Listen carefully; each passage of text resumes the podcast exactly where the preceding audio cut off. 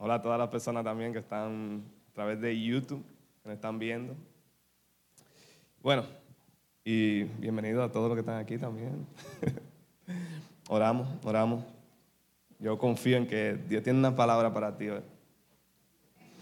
Señor, gracias Padre por, por, esta, por esta mañana, Señor. Te pido, Señor, porque podamos, Señor, eh, comprender, Señor. Podamos tener corazones, Señor, fértiles, Señor, para, para que esta palabra se siembre, Señor, y dé buen fruto, Señor. Sí, Padre. Te pido, Señor, que de la forma en que llegue, Señor, sea de la forma más agradable, Señor, y, que, y que podamos prestar, Señor, toda nuestra atención, Señor, a lo que tú tienes para nosotros hoy, Padre. Sí, Señor, en nombre de Jesús. Amén. Bien, yo soy una persona con una fe sumamente pequeña. Tengo una fe chiquitica, chiquitica, chiquitica. Y yo no soy de la persona que acostumbra a ver el vaso medio lleno. No, por el contrario, yo soy la persona que acostumbra a ver el vaso medio vacío, casi siempre. Es algo malo, no me copien, es algo muy malo, muy malo que tengo. Pero algo que yo tengo es que soy bien analítico. Y si me pueden bajar esto aquí, que suena que me retumba. Yo soy bien analítico y soy una persona que puede hacer conexiones de lo que fue pasando y decir, bueno, pues por aquí que va la cosa. y algo que yo me he dado cuenta, hace como ya unos cinco domingos atrás, algo que Dios ha venido haciendo. Cada domingo yo he estado por ahí sentado y he luchando en mi corazón, he, peleando con Dios. Hay llamado que yo ni me he parado, para no decirte, porque estoy ahí ya, déjame tranquilo Dios, déjame tranquilo. Y bueno, para hacerte recuento de cómo ha sido, estaba ahí el domingo pasado, estaba escribiendo, como eso llegó a mi corazón, mira, haciendo las conexiones de todos los domingos, eso llegó a mi corazón y lo escribo ahí rápido, papá. De hecho, había, creo que Jerry me estaba mirando mientras yo lo estaba haciendo. Escribí cada, lo que, lo que pienso que Dios nos ha ido diciendo cada domingo. Lo que hay es que salgo allá afuera y al rato viene Popín y me dice, te toca predicar el domingo. Y yo, ¿qué? Fue como bien loco que hice eso y, pasó eso. Y todo empezó desde ese domingo que Popín habló de razones por las que no podemos ver a Dios. Algo así el mensaje. Cinco razones creo que eran. Ese, es, ese fue el diagnóstico. Dios te diagnosticó ahí, mira, tú no, tú no me puedes ver por esto, pa. La segunda era acerca de ser siervos. Dios nos habló de la necesidad, de la necesidad que tiene el reino de Dios. Mira, tú naciste para ser siervo, vamos, actívate. La tercera predicación, la predicación de Cabot, fue acerca de, bueno, lo que yo me llevé de esa predicación más fue de dame espacio, necesito hacer, en, lo que tú tienes hoy es, lo mejor que puedes tener en la vida. Y, fue, y después de ahí ¿verdad? Dios está dentro de nosotros y viene con la otra predicación de liendo. Estoy contigo. ¿Hay dolor? ¿Está bien? entré y me di cuenta que hay dolor, pues estoy contigo. Y si tú te fijas, si tú te fijas, está primero nos diagnostica, nos presenta la necesidad que, tenemos, que la presenta la necesidad que Él tiene en reino. La eh, tercera dice, mira, quiero entrar. Y la cuarta, estoy contigo. Y yo decía, Mm, cuando Dios es tan específico, tan específico, es que algo quiere hacer. Cuando Dios dice, mira, voy a poner el dedo justo en la herida, voy a poner el dedo en este sitio, porque algo está por hacer. Y mi oración era, antes de crear este mensaje, antes de que llegara este mensaje, mi corazón era, Señor, ¿qué es lo que tú quieres? ¿Por qué? Esa era la pregunta, ¿por qué? ¿Por qué, tú nos llevas así como, ¿por qué? y Dios puso una palabra en, mi corazón. Y fue la palabra cambio. Cambio la podemos ver, ¿verdad? ¿Qué es un cambio? Cuando también estamos experimentando un proceso. Cuando también estamos experimentando, eh, no sé, un movimiento de, hasta de ciudad, movimiento o de nuestro corazón. Algo está cambiando. Y puso un personaje en mi corazón, Abraham. Le digo que yo soy la contraparte de Abraham. yo soy una persona que soy desconfiada, me cuesta confiar, me cuesta confiar.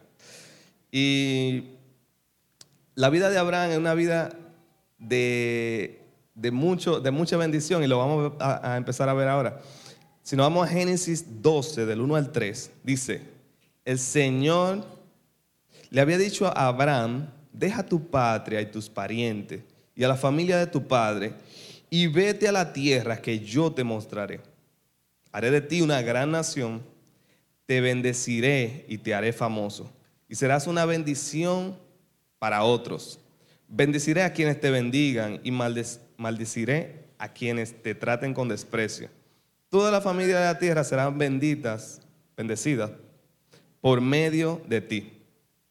Y leer un pasaje como este te llena los ojos y tú dices, wow, cuánta cosa chula, que si me va a dar fama, que si me va a dar riqueza, y es Dios mismo que te, que te lo está dando, tú sabes, como que no fue que, que fue por tu propio, por tu propia mano que te lo conseguiste, sino que Dios mismo te está dando fama y te está dando riqueza.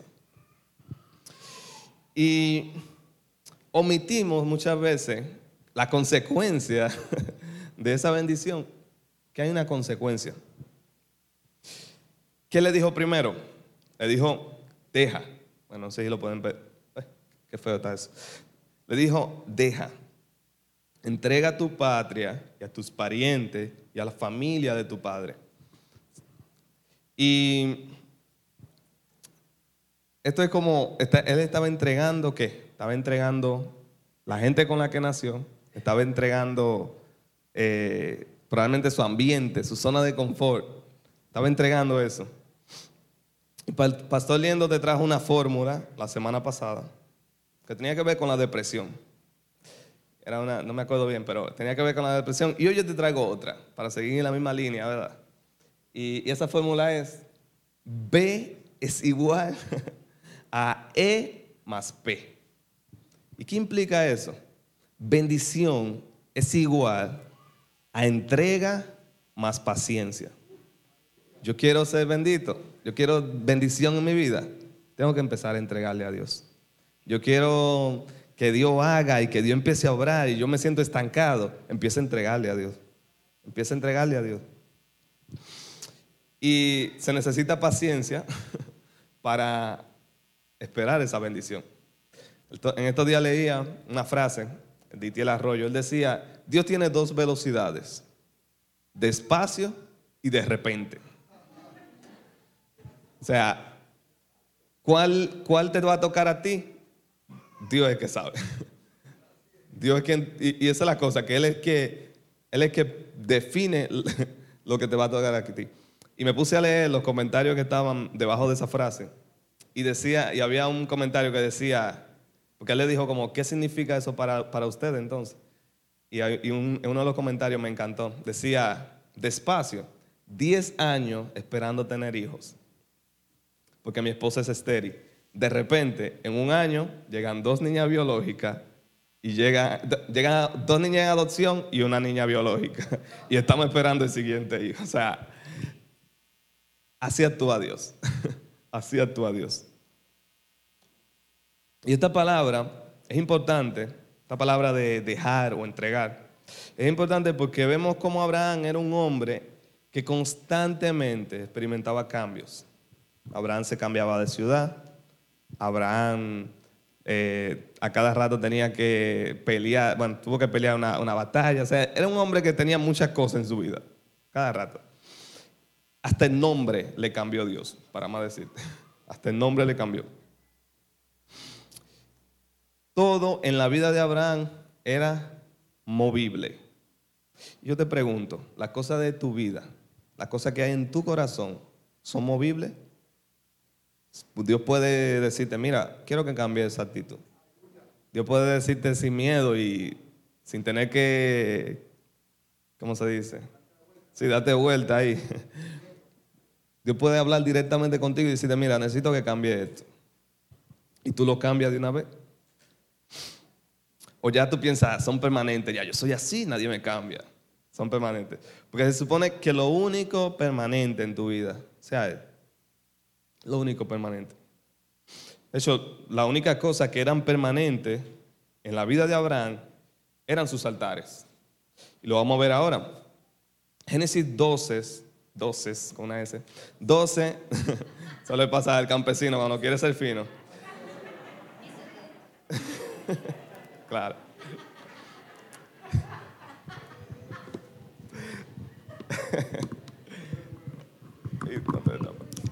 Génesis 12, del 7 a 9. Entonces el Señor se le apareció a Abraham y le dijo, daré esta tierra a tu descendencia. Y Abraham, Abraham edificó allí un altar y lo dedicó al Señor, quien se le había aparecido. Después Abraham viajó hacia el sur estableció un campamento en la zona montañosa, situada entre Betel y el, al occidente, y ahí al oriente. Allí edificó otro altar y dedicó al Señor y adoró al Señor. Entonces Abraham continuó viajando por tramo en dirección al sur. Bueno, aquí es difícil, esos nombres son medio complicados, ¿verdad? Pero lo que te quiero decir es que Abraham fue a ese lugar, fue a Betel, a una ciudad situada entre Betel al occidente y Jai al oriente. Y allí edificó un altar. Después se fue para Egipto Después de ahí pasaron unos líos en Egipto, que si su esposa, bueno, no sabemos la historia, que si le mintió, básicamente.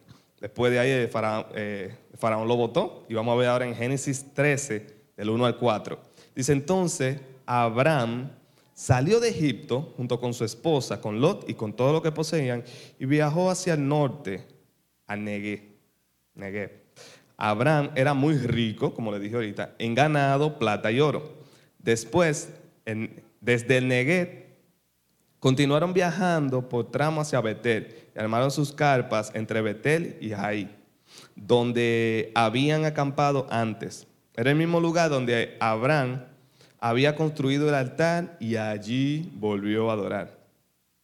Y miren, en este tiempo de cambio, en este tiempo de donde experimentamos tantos cambios, estamos en un tiempo de que si ya tuvimos que cambiar la forma de como nos saludamos. Imagínense usted. Es, es impredecible, imprescindible tener, tener altares en nuestra vida y saber e identificar dónde están esos altares. Pues son necesarios. Tenemos que estar claros. Y quizás ese altar es un rincón en tu casa. Quizás ese altar es cerrar la puerta de mi habitación y oro. Quizás ese altar era un lugar donde tú te retirabas. Pero tenemos que estar claros, porque este es un tiempo donde ya se está perdiendo, como que se está perdiendo el privilegio de ser cristiano. porque ahora somos nosotros que estamos, estamos mal y tenemos un regalo de cosas mal y se está perdiendo ese, ese privilegio y nos van a rechazar. ¿Verdad? Quizá vamos a pecar, Quizá tenemos que tomar una decisión, llevar mis cargas a Dios, pero tiene que ser en el altar. De otra forma no se entrega esa cosa. Entonces le dice a alguien que se graduó de psicología, la psicología no ayuda a mi gente, ayuda a Dios. psicología te da una herramienta muy buena, pero Dios es quien sana el corazón. Es Dios. Y podemos estar con Él en medio del cambio también. Nuestro altar. Tiempo después, bueno, vamos a leer Génesis 15, 1 al 5, dice, tiempo después, el Señor le habló, le habló a Abraham en una visión y le dijo, no temas, Abraham, porque yo te protegeré y tu recompensa será grande. Abraham le respondió, oh Señor soberano, ¿de qué sirven todas tus bendiciones si ni siquiera tengo un hijo? ya que no me has dado hijos, Eliezer de Damasco, un hijo de los de mi casa, heredará toda mi riqueza. Tú no me has dado descendientes propios, así que uno de mis siervos será mi heredero. Después el Señor le dijo, no, tu siervo no será tu heredero, porque tendrás un hijo propio, quien será tu heredero. Entonces el Señor llevó, a Abraham afuera y le dijo, mira, mira el cielo y si puedes cuenta las estrellas. Esa es la cantidad de descendientes que tendrás. Y fíjate, yo quiero que nos fijemos en esa palabra. Dice que mire, lo, llevó, primero lo llevó afuera. Si lo llevó afuera es porque él, estaba ¿dónde? Estaba adentro. Y yo me imagino que Abraham estaba en una carpa, porque para ese tiempo eran, eran carpas que se usaban. Me imagino a Abraham ahí en su carpa, quejándose. porque tú me has bendecido tanto. Pero que si tú me has dado tantas cosas, pero ¿para qué? Porque recuerden, en, este, en aquel tiempo, tener hijos, este, tú vivías para eso, para tener un hijo. Por eso era como algo deshonroso cuando las personas no podían tener hijos. Quizás no, no es como ahora, pero en aquel tiempo sí, sí era imprescindible tener hijos. O sea, tú nacías para eso. Y yo me imagino a Abraham ahí en su carpa, quejándose. Dios mío, pero yo me estoy poniendo viejo. tú me has dado me has dado todas estas cosas, pero ¿quién se va a quedar con eso? Se va a quedar, es más, yo se lo estoy pensando dar a este muchacho, Eliezer, que ni tiene que ver conmigo, porque no tengo a quien dejárselo. Mira, Sara también, estéril, yo viejo, o sea, ¿qué, qué promesa tú estás diciendo que me va a dar? y Dios le dice, sal afuera y mira, y yo creo que esto es tan simbólico, porque cuántas veces nosotros quizás nos hemos encontrado en esa carpa, quejándonos de Dios, quejándonos por lo que debería ser, quejándonos porque, por, por lo que Dios pudiera hacer, Dios, pero dame esto, dame aquello. Quizás estamos ahí mirándonos el ombligo, ahí ensimismados, pensando yo, yo, yo, pero la solución para, ese egocentrismo es salir de la carpa. Ahí está la solución. Y vamos a ver, él, él le dijo otra cosa. Le dijo que sal de la carpa y mira el cielo. Y si puedes, cuenta las estrellas. Esa es la cantidad de descendientes que tendrás. Y dice la Biblia que Abraham, Abraham creyó en, al Señor en Génesis 15, 6. Y el Señor lo consideró justo debido a su fe. Y aquí quiero hacer una diferencia entre, hay una diferencia grande entre creer en Dios y creerle a Dios. Creerle a Dios es que su voluntad está por encima de la mía. Creerle a Dios es saber que ese Dios es más grande que yo, que su mente es más grande que la mía. Dice la Biblia que, y creer en Dios, ¿verdad? ¿Cuánta gente no conoce tú que que, cree en Dios. De hecho, una vez escuché, el problema de la gente no es con Dios, es con Jesús. Porque Jesús implica que yo le tengo que creer a Jesús. Creer en lo que, si ese hombre dijo, sígueme, pues yo tengo que creer en que cada paso que me dijo es, es una verdad. es una verdad y lo tengo que seguir. La gente cree en Dios. De hecho, dice la Biblia, los demonios creen y tiemblan. Y, y le dijo, Dios le dijo, y si puedes, cuenta las estrellas. Yo te quiero enseñar, mostrar esta imagen.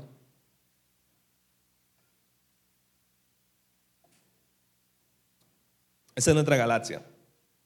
Bueno, así se cree que es nuestra galaxia. Nosotros estamos en algún puntico de eso. en algún puntico. De hecho, se dice, o se cree, que como está nuestro planeta, es como si pusiéramos una moneda en medio de Europa. O, es como buscar una moneda en, toda Europa. Así sería. Una monedita chiquitica. Somos una miniatura ahí. Esa es nuestra, galaxia. ¿Sabe cuántas estrellas hay?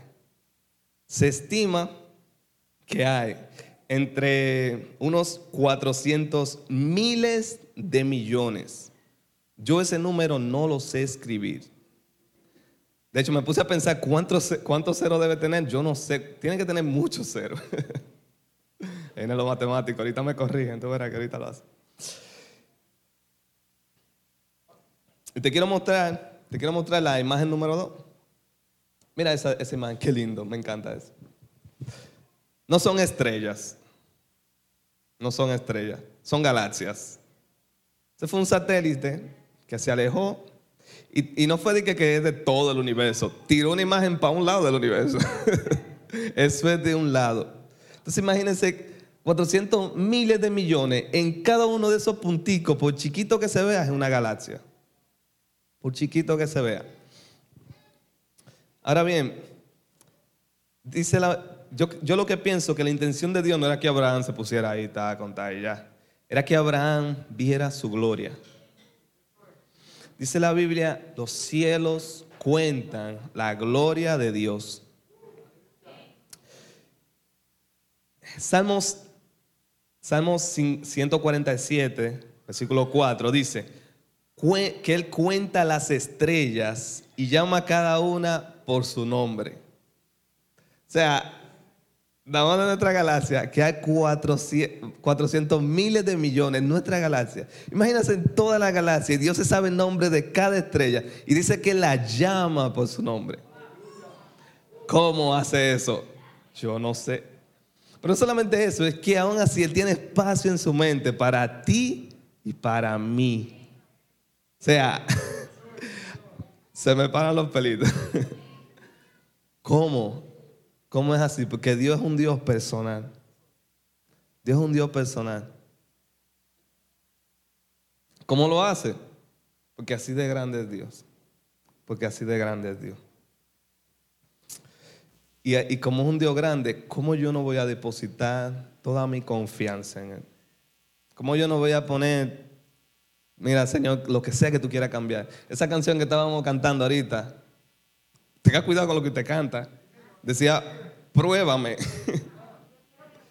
yo quiero que me pruebes. Ya a veces hay canciones que yo la escucho y yo, esa parte me la vuelo, me la vuelo.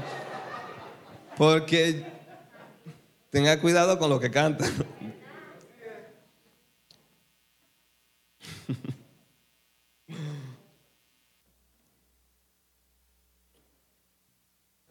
Pero que Dios mueva lo que tenga que mover. Hablaba ahorita con Elizabeth acerca de los sacrificios. Eran, antes eran sacrificios con animales, pero ahora el sacrificio es de nuestro corazón. Que el sacrificio que Él pida de nuestro corazón se lo podamos dar. Dice Génesis 15, del 7 al 11. Dice, continuamos con la historia de Abraham. Entonces el Señor le dijo, yo soy el Señor que te sacó de Ur de los Caldeos para darte esta tierra como posesión. Pero Abraham respondió, oh Señor soberano, ¿cómo puedo estar seguro de que realmente voy a poseerla? El Señor le dijo, tráeme una novilla de tres años, una cabra de tres años, un carnero de tres años, una tórtola y un pichón de paloma. Entonces Abraham le presentó todos esos animales y los mató. Luego partió a cada animal por la mitad y puso las mitades una al lado de la otra. Sin embargo, no partió las aves por la mitad. Algunos buitres se lanzaron en picada para comerse a los animales muertos, pero Abraham, Abraham los espantó. Te pongo en escena. Primero, Dios le dice, mira, te voy a dar, te voy a dar esta tierra como posesión, pero tráeme un sacrificio. Después de ahí Abraham, le, trae, le lleva el sacrificio, bueno, parte de los animales y todo como él le dijo. Lo lleva. Yo imagino a Abraham ahí esperando a que Dios viniera y tomara esa ofrenda. ¿Y qué llegaron? Los buitres. Llegaron los buitres en ese momento. Y lo primero que yo te quiero, que yo quiero destacar con esto es, ¿quién fue que dijo cómo sería el sacrificio? Fue Dios. Yo le dije, mira, quiero que me sacrifique esto y esto y esto. Así que Dios es que pone las condiciones, no nosotros. Cuando Dios quiere cambiar algo en ti y nosotros empezamos, no, que eso no, porque eso es tan difícil. Dios no te está preguntando si era. Dios no le preguntó a Abraham, mira, qué difícil va a ser. Yo sé que va a ser difícil buscar la cabra, buscar todo eso, pero ve a ver lo que tú puedes hacer. No, le dije, eso es, eso es lo que quiero. Y, si, y el problema con cuando Dios intenta cambiar cosas así en nuestro corazón, cuando Dios empieza a poner las condiciones, es que si no hemos comprendido el carácter amoroso de Dios, nos ofendemos. Pensamos, no, yo no voy a hacer eso. Que eso, eso, eso es los pastores, eso es cosa de ellos, eso es pues, pues fastidiarle la vida a uno. Lo segundo que quiero destacar es que siempre que empezamos un proceso con Dios, van a llegar los buitres. Sí o sí. Empezó, de repente empezó a, como decía ahorita, ese sacrificio. empezó, Señor, cambia estas cosas. Señor, cambia lo otro. Lo primero que llegan, llegan los buitres. ¿Qué son los buitres? Pensamientos, ideas, tu, tu pasado. Eh, ese comentario de, de, ese familiar, no, porque eso de fanático. No, porque... Y lo grande es que en los procesos, no sé por qué, pero tendemos a cogernos pena. Tenemos a decir, no, eh, que yo la estoy pasando tan mal, yo me siento tan mal, yo tengo una depresión tan grande arriba. ¿Y cómo que yo voy a empezar a cambiar? Pero Dios no tiene que ver con eso. Dios quiere que tú lo cambies y ya. Y el problema con cuando nosotros no cambiamos, o sea, no, no cerramos un proceso, es que ese proceso más para adelante se repite. Y no lo cerraste otra vez y se repite. Y tenemos que tener mucho cuidado con la obediencia parcial en ese proceso. ¿Qué es obediencia parcial? Que yo Dios te dice cambia tan, tan, tan, tan, y tú cambiaste tan y cambiaste tan, pero los otros tan lo dejaste. Esa es la obediencia parcial. Y pensaste que pasaste el proceso y de repente te encontraste con la misma cosa y dices, no, yo estoy estancado. Sé obediente. sé obediente. Y Dios es paciente, mi gente. Créeme. Cuando Dios empieza a cambiar algo en ti, no lo cerraste, se te va a repetir para adelante y se te va a repetir por los siglos de los siglos. Amén. Hasta que acabe. Mira el pueblo de Israel, 40 años en el desierto. ¿Qué tú crees que estaba haciendo Dios? Estaba cerrando ciclos. Mire, ese corazón de, de, adorar a Dios, ciérrenlo. Ese corazón de, de querer descarriarse, ciérrenlo. Cierren los ciclos.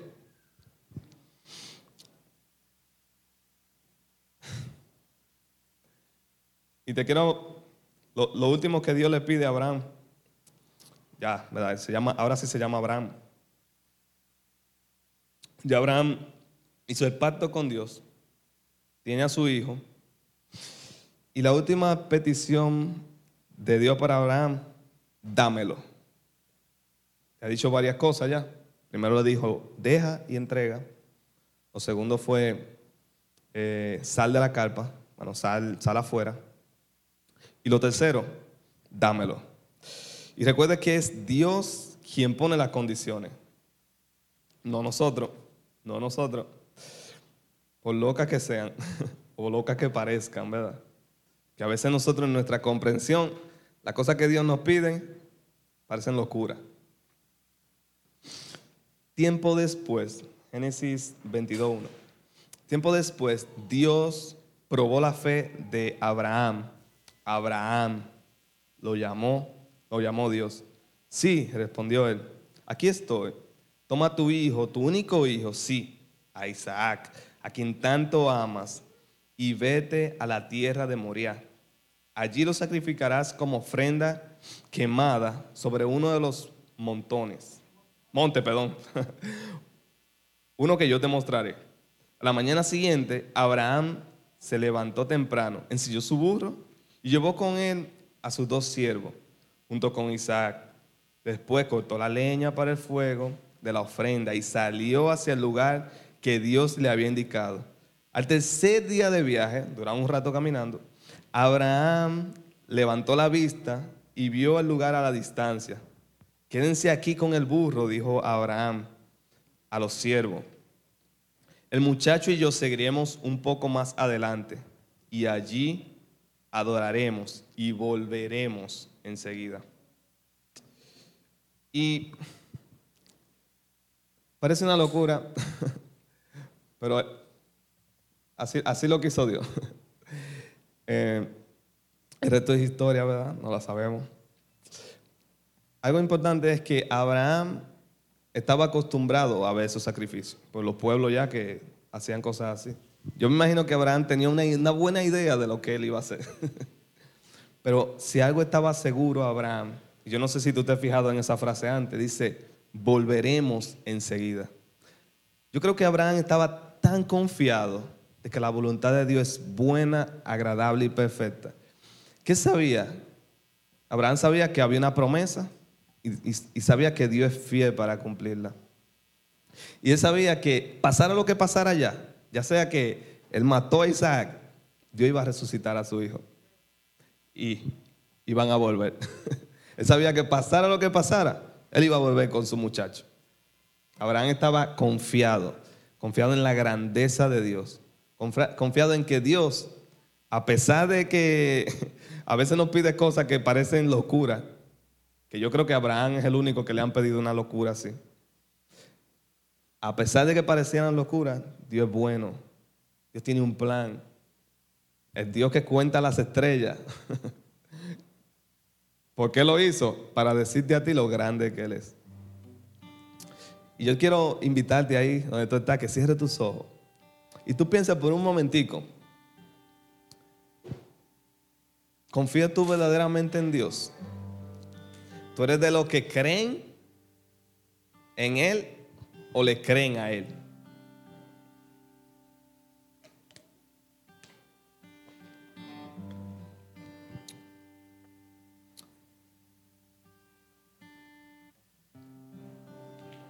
Si algo tenemos que aprender de Abraham, a vivir confiado. Creo que muchas cosas en mi vida fueran muy diferentes si yo viviera confiado en Él confiado de que nada malo te va a pasar. Señor, presentamos, Padre, en nuestros corazones, Señor, delante de ti. Padre, sabemos, Señor, que tú eres un Dios fiel, Señor, que tú eres un Dios grande, Señor, que tú eres un Dios maravilloso, Señor. Padre, que, que tú, no, tú no nos vas a dar, Señor, piedra, Señor, por pan. Sí, Padre. Sabemos que tú tienes cuidado para cada uno de nosotros, Señor. Y así mismo, Señor, no tenemos miedo, Señor, en entregar, Señor, lo que sea que tengamos que entregar de nuestro corazón, Señor. Padre, ahora sí te lo decimos, pruébanos, Señor. Pídeme, Señor, pídeme. ¿Qué quieres, Señor, que cambie, Señor? Padre, pues yo sé que tú quieres lo mejor para mí, Padre. Yo sé que sí, Padre. Señor, y si hay algo en nuestro corazón que todavía, Señor, está, está, Señor, no permitiendo, Señor, que ese ciclo cierre, Señor, que ese proceso que tú empezaste cierre. Te pido, Señor, que tú me lo muestres, Señor, para poder cerrarlo, Señor. Sí, Padre. Gracias, Señor, en el nombre de Jesús, Señor. Tú eres bueno, Padre.